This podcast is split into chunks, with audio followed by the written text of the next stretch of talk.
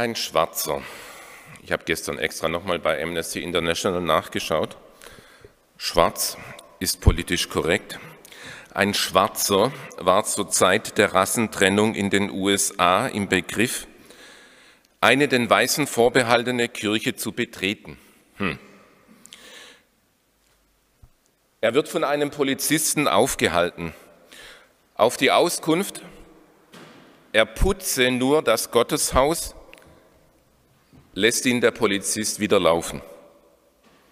Aber, so droht dieser, lass dich ja nicht beim Beten erwischen. Hoffentlich geht es uns nicht auch so, dass wir denken, hoffentlich erwischt mich niemand beim Beten.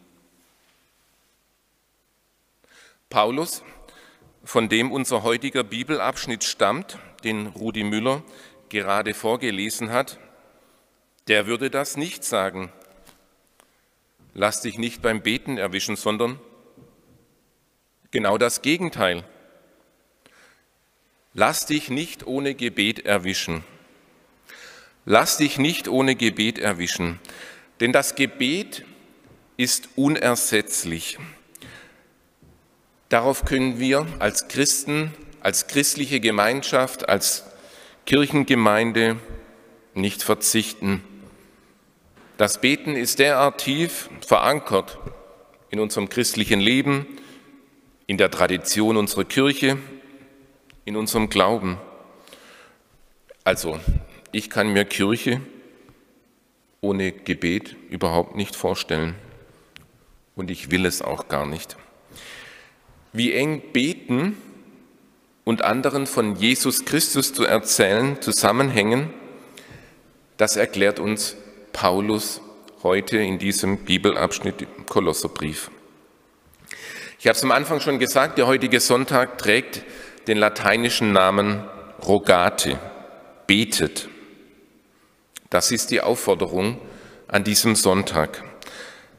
Bleibt dran am Gebet. Wenn das so einfach wäre, dranbleiben am Gebet, so also beten auf Knopfdruck. Es ist bei uns, also wenn man Umfragen trauen kann, gar nicht so schlecht um das Gebet bestellt. 66 Prozent der Menschen in Deutschland beten, also zumindest gelegentlich. 28 Prozent der Menschen gaben an, dass sie in einem ständigen, intensiven Austausch mit einem Transzendenten gegenüberstehen. Ein Gebet vor dem Essen oder vor dem Schlafengehen wird nur noch von 10 Prozent der Bundesbürger praktiziert. Eigentlich finde ich das Gebet ganz wichtig aber ich komme so selten dazu. Könnte dieser Satz vielleicht auch von Ihnen stammen? Auf mich trifft dieser Satz öfter zu, als mir selbst lieb ist. Meist beschränkt sich mein Gebet auf beschränkte Zeitfenster, morgens, abends, Tischgebet, klar, und dann noch was?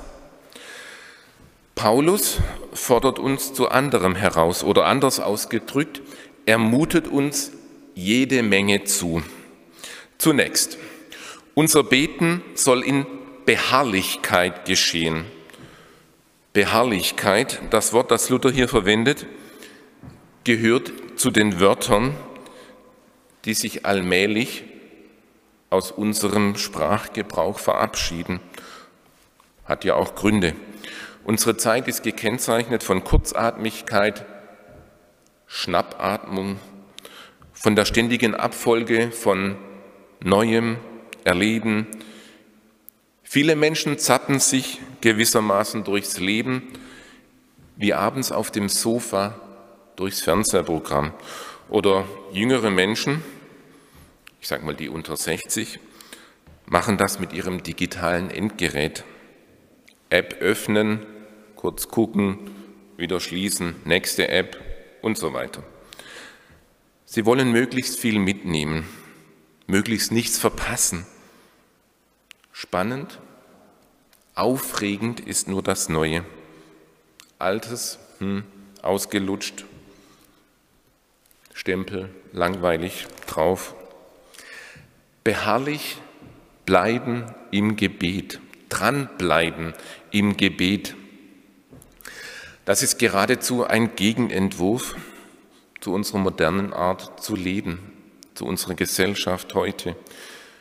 Von dem Theologen Franz von Sales, der vor mehr als 300 Jahren gelebt hat, stammt eine Aufforderung, die mir persönlich immer wieder zu denken gibt. Er sagt, nimm dir täglich eine Stunde Zeit zum Gebet, außer wenn du viel zu tun hast, dann nimm dir zwei Stunden Zeit.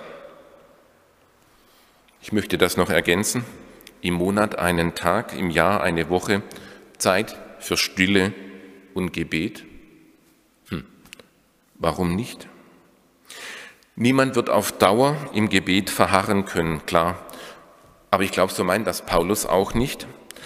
Das Beten ist hier so eine Art Grundhaltung, also als eine Lebenseinstellung, die sich darauf verlässt, wir haben guten Grund, unsere Schritte zu setzen, auch dann, wenn uns unsere eigenen Wege schwerfallen, die wir zu gehen haben, weil wir wissen, wir sind Gott nicht gleichgültig.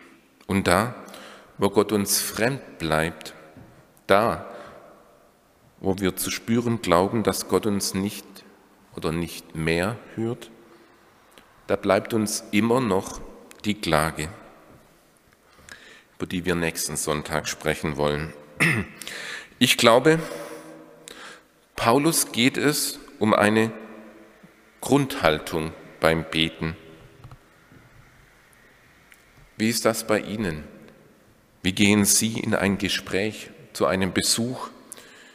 Wie bereite ich mich auf ein Konfliktgespräch vor? Für mich ist das Gebet dabei eine hervorragende Möglichkeit. Ich bete meistens auf dem Weg dorthin, bereite die Begegnung im Gebet vor. Das ist meine Art des beharrlichen Gebets, wenn mir sonst Beten auch immer wieder schwerfällt. Aber das ist mir wichtig und ich möchte dranbleiben. Und wenn mich Leute bitten, was immer wieder geschieht, kannst du, können sie für mich beten?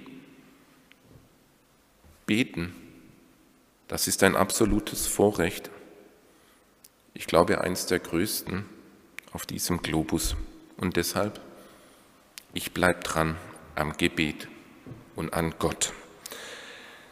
Das Zweite, was Paulus hier sagt, wacht im Gebet mit Danksagung oder in der Übersetzung der Basisbibel, bleibt dabei stets wachsam und voller Dankbarkeit. Und beten ist ja kein Akt des Dahindämmerns. Murmelnd säuselt man sich in den Schlaf oder daddelt irgendwie noch auf dem Handy rum. Nein, Wer betet, wer sich Gott zuwendet, der ist doch hellwach und hat meist Grund genug, sich gegenüber Gott als dankbar zu erweisen. Der Dank ist die wohl am häufigsten vergessene Form des Betens und fällt meistens irgendwie hinten runter. Wenn Gott mein Gebet erhört, geht's mir gut. Habe ich alles, was ich brauche, dann brauche ich auch nicht den Geber aller guten Gaben zu danken, an ihn zu denken, erst wenn es mir wieder schlecht geht. Paulus fragt die Korinther im ersten Brief, im achten Kapitel völlig zu Recht, was hast du denn, das Gott dir nicht geschenkt hat? Was hast du denn, das Gott dir nicht geschenkt hat? Über die Frage lohnt es sich mal nachzudenken. Und bei ehrlicher Bestandsaufnahme kann ich doch nur sagen, ja, ich habe alles von Gott empfangen, mein Leben, meine Arbeitskraft, meine gelingenden Beziehungen und vieles mehr. Es gibt eigentlich nichts in meinem Leben, wo ich nicht Gottes Handschrift sehe, dass er mich hält und trägt, mich bewahrt vor Bösem und Gefahren und mit mir auf dem Weg ist. Was hast du, das dir Gott nicht geschenkt hat? Es wird Zeit für eine ehrliche Antwort. Bei mir, bei Ihnen, bei dir. Schon Kinder, glaube ich, haben damit Schwierigkeiten. Auch meine Eltern haben bei mir versucht, den Dank als etwas Wichtiges zu sehen und in der Erziehung zu installieren. Wie sagt man, oder im Schwäbischen, wie sicht man, so haben meine Eltern immer wieder gefragt, wenn ich etwas geschenkt bekommen habe. Und vor lauter Freude vergaß ich oft, mich beim Schenkenden zu bedanken. Aber Dankbarkeit auf Befehl, Knopfdruck, auf Kommando geht nicht. Manchmal hat mir das Geschenk ja auch so super toll gefallen und ich habe mich drüber gefreut und das war's dann. Oder manchmal wurden meine Erwartungen enttäuscht. Wie soll ich da Danke sagen? Oft ist doch die sichtbare Freude über das Geschenk und das dankbare Genießen Ausdruck der Dankbarkeit dem Schenkenden gegenüber. Ein Lachen, Freude, Begeisterung. Das ist sichtbarer Dank. Und doch, das, wie sagt man, kann uns immer wieder daran erinnern, was Gott Gutes tut in unserem Leben und schon getan hat. Und wir uns mit dem Beter des 103. Psalms an Gott und seine menschenfreundliche Zuwendung erinnern. Lobe den Herrn meine Seele und vergiss nicht, was er dir Gutes getan hat. Ich mag diesen Vers. Es war spät, an Heiligabend. Die vierjährige Lea hat lange Geschenke ausgepackt. Und irgendwann ging sie in den Wintergarten, weil sie dort im Wintergarten zum Himmel sehen konnte.